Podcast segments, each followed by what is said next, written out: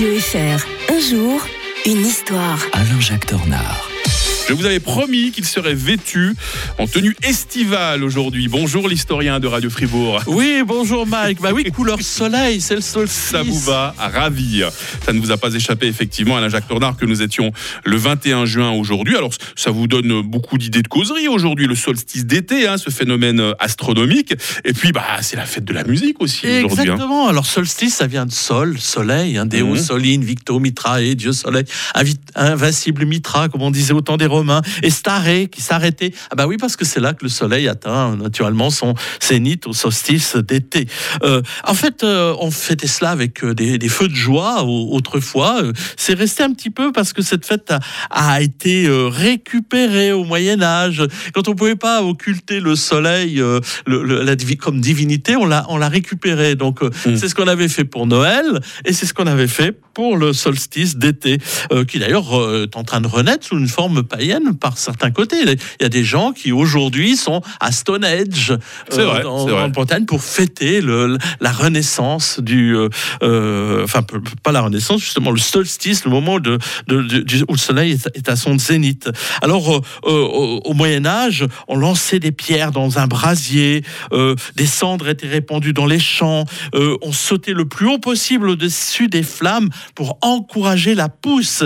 C'est le moment où l'homme rend hommage à sa terre fertile, fécondée par Il est le lyrique, hein. soleil. Et oui, alors c'est bien sûr, on, on l'a capté du côté chrétien avec euh, Jean le Baptiste, qui est un prophète qui annoncera la naissance de Jésus, son, son cousin, et il prédit joie, allégresse et jouissance. Et au 5e siècle, euh, eh bien, par analogie avec la course du soleil, les chrétiens choisiront le 24 juin pour marquer la naissance euh, de Saint Jean. Pour ça qu'on Mhm. fait des fêtes. Il y a une magnifique fête, souvent d'ailleurs, à, à Gruyère, au château de Gruyère, à, à ce moment-là. Euh, et donc, euh, on fait, là aussi, on fait des feux. Alors oui, vous voyez, ça sent un peu le, le paganisme.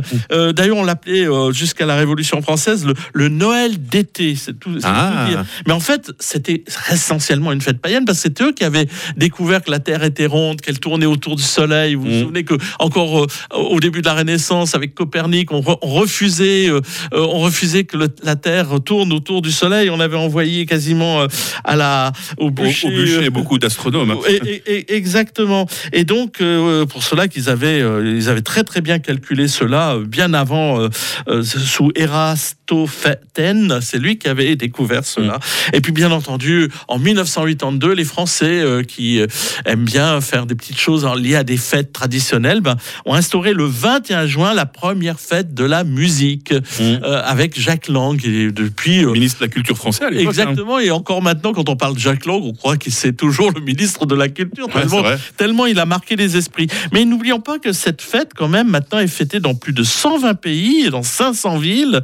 Elle est arrivée à New York en 2005, vous voyez, à Shanghai en 2010, à Rio de Janeiro, mais pas au Québec. Ah, bizarre. Parce qu'au Québec, on, le 24 juin, le 24 juin, on fête la Saint-Jean. Et lors de la Ah. Saint-Jean, on fête aussi la musique, on, on chante. on- Mm. Donc, ils, ils n'aiment pas beaucoup la fête de la musique française parce qu'il leur pique la fête de la Saint-Jean.